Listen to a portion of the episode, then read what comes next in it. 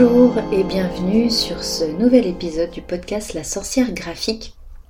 On est du coup aujourd'hui sur l'épisode 35 et si tu as écouté mon épisode de la semaine dernière, l'épisode 34 sur les sirènes de Bretagne, tu sais certainement déjà qu'aujourd'hui je vais également, d'ailleurs c'est écrit dans le titre, il hein, n'y pas de, a pas de mystère, je vais également te parler de sirènes encore aujourd'hui, mais du coup de sirènes dans les autres contes et légendes. Comme je disais dans le dernier épisode, j'ai déjà commencé à esquisser la présence de sirènes dans d'autres cultures, donc les cultures grecques, les cultures nordiques, les cultures romaines, etc. On les retrouve vraiment dans ces différentes cultures, qu'elles soient grecques, nordiques ou autres. Mais par contre, avant de commencer, euh, j'aimerais qu'on fasse rapidement une petite distinction entre deux termes anglais. Donc, désolé pour mon accent euh, anglais absolument merveilleux. Euh, si vous entendez ronfler, c'est mon chien qui est couché à côté de moi et qui ronfle. Donc je, suis désolée. voilà. J'espère que ça va pas trop s'entendre à l'enregistrement. Donc, on va faire la distinction hein, du coup entre deux termes anglais. Donc, on a le terme siren, donc S-I-R-E-N, siren, euh, qui vient du mot grec et qui revient plutôt pour le coup à décrire des femmes mi-oiseau, mi-femme. A contrario, on a le thème le terme mermaid, donc M-E-R-M-A-I-D, qui s'apparente lui vraiment à la sirène pour le coup des légendes nordiques, et c'est-à-dire la femme, euh, mi-femme, mi-poisson. Donc vraiment, euh, tu as d'un côté le siren pour mi-oiseau, mi-femme et le mermaid pour mi-femme, mi-poisson. Mais les détails sont un petit peu compliqués de cette, euh, de cette distinction entre les deux termes et nous, on n'a pas cette nuance en français, c'est-à-dire que pour les deux, on utilise le mot sirène. Donc, euh, voilà, c'est un peu dur de savoir un petit peu, euh, ben, un petit peu quelle était la meilleure représentation de ces termes-là. Parce que par exemple, euh, sur les poteries grecques, les sirènes sont représentées à moitié oiseaux, donc il n'y a pas de queue de poisson, mais euh, dans les récits, elles n'ont jamais été décrites précisément. On parle juste de créatures mythiques entraînant les marins, etc. Du coup, elles n'ont pas de qualification soit mi-oiseau, mi-poisson. Donc du coup, c'est un peu compliqué dans les récits grecs en tout cas de savoir. Mais bon, voilà, c'était la petite... Euh, la petite distinction. Du coup, pour cet épisode, je vais te parler de deux légendes grecques qui sont euh, pour le coup très connues et de la fameuse petite sirène de l'écrivain Andersen. Donc on va commencer quand même par les sirènes des légendes grecques. Donc de manière générale, les sirènes des légendes grecques et romaines, hein, parce qu'en fait ils ont souvent euh, des légendes qui sont communes et c'est juste les appellations qui vont changer ou il va y avoir certaines nuances, mais bon, quand je dis les légendes grecques, ça marche aussi pour les légendes romaines, c'est un peu relativement la, même chose. Donc les sirènes, elles sont les filles d'un dieu fleuve qui s'appelle Achelous et elles sont réputées pour deux choses, leur chant, qui est réputé magnifique, et leur beauté. Donc, Selon ces légendes, elles vivent sur des îles à l'ouest de la Sicile et on pouvait les voir euh, vraiment euh, allongées, alanguies sur les plages, au milieu, et là c'est le côté un petit peu glauque, euh, allongées, alanguies au milieu des ossements de leurs victimes. Hein, voilà, parce que concrètement, dans les versions grecques, elles les mangent, elles se contentent pas de les noyer, elles mangent leurs victimes, les marins qu'elles arrivent à attraper. Donc voilà, dans cette histoire, un oracle leur avait prédit que si elles laissaient s'échapper un bateau, elles disparaîtraient. Donc, euh, bah, elles étaient quand même euh, très très motivées à l'idée de vraiment euh, bah, anéantir les bateaux et donc les marins qui se trouvaient dessus, hein, concrètement. Mais voilà, dans les légendes, c'est arrivé quand même deux fois avant qu'elles ne disparaissent vraiment. On les retrouve du coup dans deux légendes que voici. Je vais t'en parler du coup euh, à la suite. Donc, on a les sirènes de la quête de la toison d'or. Alors, dans cette histoire-là, Jason et cet équipage enfin, son équipage d'argonautes croisent le chemin des sirènes. Donc, dans cette version-là, le chant des sirènes est vraiment redoutable, c'est-à-dire qu'elle attire dans les flots les marins et euh, Jason avait été prévenu de la présence de sirènes et donc il avait un petit peu quand même prévu le coup et il avait emmené Orphée avec lui. Et du coup, la voix d'Orphée, quand euh, s'est mis à chanter, fut plus puissante que celle des sirènes et c'est comme ça qu'ils réussirent ainsi à s'échapper. Donc du coup, c'est l'un des deux bateaux qui ont, enfin, qui ont pu s'échapper de, du côté sirène pour le coup de, cette légende. Donc, Jason, dans la quête de la toison d'or, a réussi à échapper aux sirènes. Ensuite, on a l'Odyssée d'Ulysse autre euh, légende grecque, légende grecque très connue, donc la quête de la toison d'or et l'Odyssée d'Ulysse, c'est quand même un peu euh, les, bases des légendes grecques.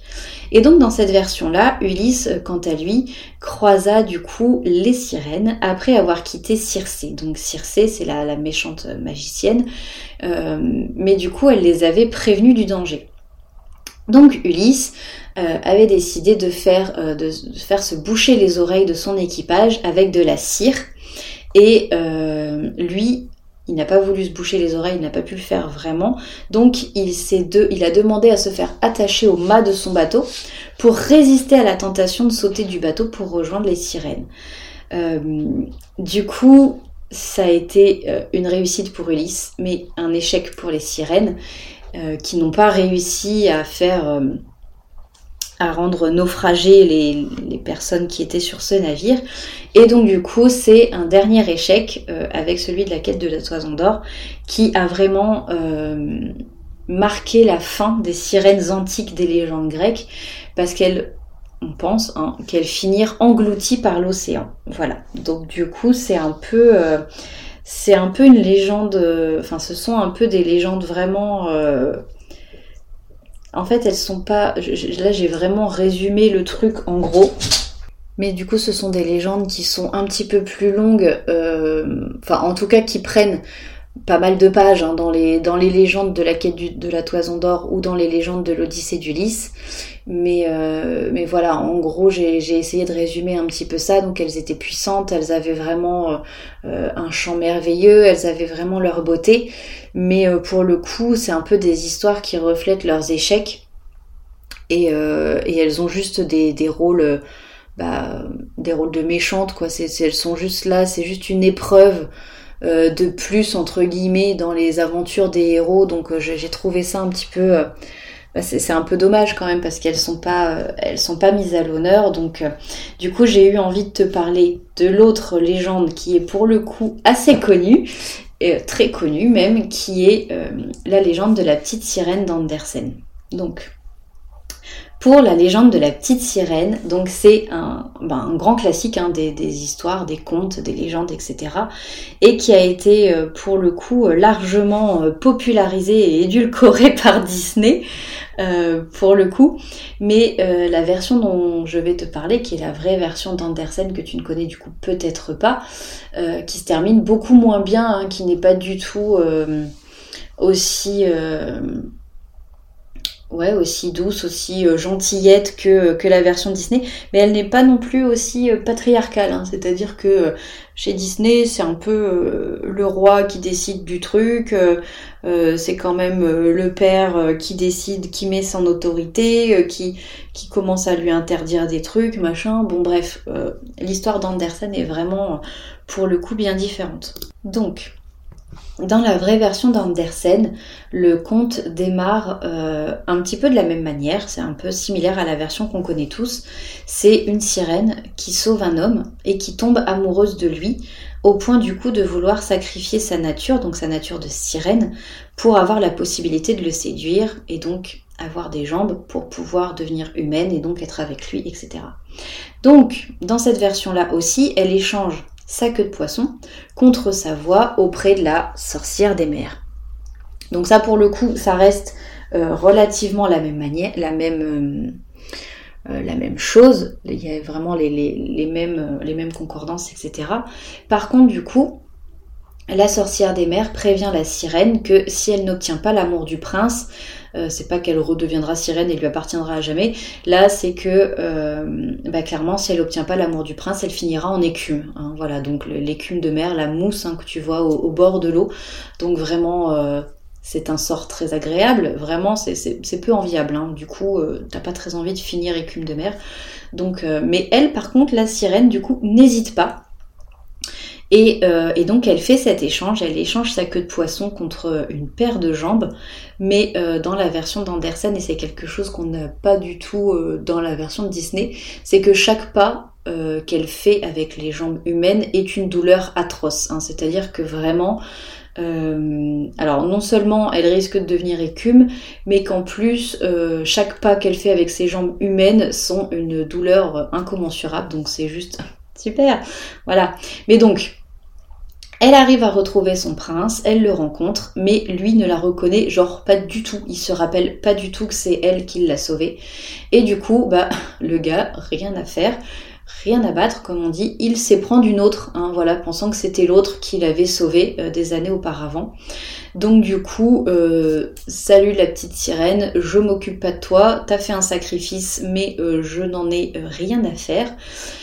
Du coup, bah forcément, la petite sirène est très déçue et elle essaye de trouver une solution. Donc ses sœurs sirènes lui disent que bah du coup il y a une solution. Si elle plante un couteau dans le cœur de cet homme, elle pourra redevenir une sirène. Donc, ça lui laisse une porte de sortie, mais forcément, c'est une sirène amoureuse, donc elle refuse de tuer l'homme qu'elle aime et finit par se jeter dans la mer.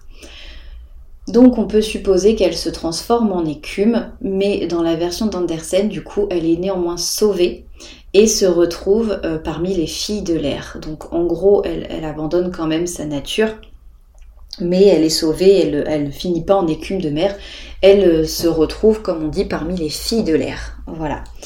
Donc, pour faire le petit, euh, le petit parallèle avec cette histoire, Andersen était un, écrivain, un auteur de contes et de légendes, mais il était homosexuel et très très laid. Donc il n'avait vraiment pas de chance en amour et ce conte peut vraiment être analysé un peu sur le prisme du changement de nature. La petite sirène, dans cette histoire, pour se faire aimer du prince, renonce à sa nature et à sa queue. La petite subtilité de la queue de poisson, la queue masculine, voilà, donc pénis masculin. Et euh, comme malgré tout cela ne fonctionne pas, bah, elle finit par sacrifier sa vie de sirène pour ne pas faire du mal à l'être aimé. Donc c'est vraiment un peu une espèce de, parallèle avec sa vie euh, à Andersen, mais comme la petite sirène est vierge, elle finit par quand même gagner sa place au ciel. Alors, dans la version du conte, parmi les filles de l'air, mais du coup ça se conforme un petit peu... Euh, dans cette version-là à l'idée du paradis chrétien. En gros, comme t'as fini enfin t'as choisi de te sacrifier en étant vierge, bah tu vas quand même au paradis parce que t'as pas tué, parce que tout ça. Donc euh, voilà, c'est un peu. Euh, est-ce que c'est une interprétation qu'on peut faire d'Andersen, de son interprétation de l'époque, etc. Pourquoi pas? Euh, en tout cas, moi, c'est l'analyse que j'en fais, mais mais en tout cas, l'histoire est vraiment beaucoup plus dramatique que la version de Disney. Et c'est pas euh, tout est bien qui finit bien. Ils finissent par se marier, par avoir une petite fille, etc. Donc non, c'est pas euh, c'est pas du tout bon. Après, forcément, hein, Disney, euh, étant donné que ce sont que des histoires qui finissent bien, ils pouvaient pas. Ah bah non, en fait, à la fin, Ariel, elle meurt. Voilà, c'est tout. Allez, salut, au revoir les gamins. non, ça c'est pas c'est pas quelque chose qui aurait été vendeur, je pense, pour l'époque, donc ils ont transformé ça en quelque chose de beaucoup plus doux, beaucoup plus édulcoré. Donc, euh, donc voilà, mais avec un côté quand même très patriarcal, comme je le disais tout à l'heure, parce qu'il faut savoir que notre cher Walt Disney était vraiment un macho et misogyne fini et euh, qu'il a fait des très très belles histoires, mais où c'est toujours... Bah, ça commence à changer hein, depuis, euh, depuis plusieurs années, heureusement. Euh, mais Disney, c'est quand même beaucoup, en tout cas les premiers Disney, c'est quand même beaucoup, pour les mœurs de l'époque, euh, une princesse ou une femme qui est à sauver par le grand et fort prince, etc. Donc euh, pour le coup, un côté très patriarcal, patriarcal, très old school. Mais voilà, là ça commence enfin un petit peu à changer, elles sont pas toutes des princesses du nuche et ça fait du bien. Donc, euh, donc voilà. Donc j'en ai fini. J'ai un peu digressé. Hein, je suis désolée. J'espère que ce n'est pas euh, dérangeant pour toi. Mais, euh, mais voilà, j'en ai fini sur l'histoire des sirènes. Donc en, deux épisodes différents. Si tu n'avais pas écouté le premier sur les sirènes de Bretagne, je t'invite à aller l'écouter. Et donc du coup, j'en ai fini. Donc Que ce soit des femmes qui étaient mi-enchanteresse, mi-hybride, donc mi-femme, mi-oiseau ou mi-femme, mi-poisson, c'était quand même des sirènes qui étaient du coup craintes, c'était pas des créatures qui n'étaient que, euh, euh, comme j'ai dit au début, que joie et paillettes. Vraiment, il y avait ce côté euh, crainte, ce côté, elles étaient redoutées. Et, elles n'étaient pas là que, enfin, elles étaient pas là pour faire le bien. Hein. Leur but, c'était vraiment d'être le, péril des marins. On raconte que Christophe Colomb lui-même en aurait aperçu dans les eaux peu profondes des Caraïbes. Euh, donc c'est pour ça que ça m'a fait euh, ça m'a fait rire quand il y a eu un épisode de Pirates des Caraïbes justement où il y avait toute une partie sur les sirènes parce que c'est une créature qui continue de vraiment de, fasciner et en fait il reste énormément de légendes à explorer. Donc là vraiment j'ai essayé de faire les, les, plus connues, de recenser euh, celles qui me tenaient le plus à cœur. Mais, mais bien sûr, si toi tu as d'autres légendes que tu as envie de, me partager ou, même si tu en as d'autres que tu préfères, je suis preneuse avec grand grand plaisir. N'hésite pas à venir en parler avec moi aussi éventuellement sur mes réseaux sociaux. Euh, avec grand plaisir. Et donc voilà, du coup c'est vraiment des, créatures qui continuent de, ben, de faire rêver et, euh, et je pense vraiment qu'il y a encore beaucoup, beaucoup de légendes sur ça et il y a beaucoup de mystères autour, autour de ces sirènes. Et euh, sachant qu'on n'a pas encore exploré l'intégralité des fonds marins, à mon avis, il y a encore beaucoup de choses qu'on a à découvrir. Donc, donc voilà pour cet épisode. J'espère vraiment que ça t'aura plu. Et je te dis du coup à la semaine prochaine pour le prochain épisode de podcast. À très vite.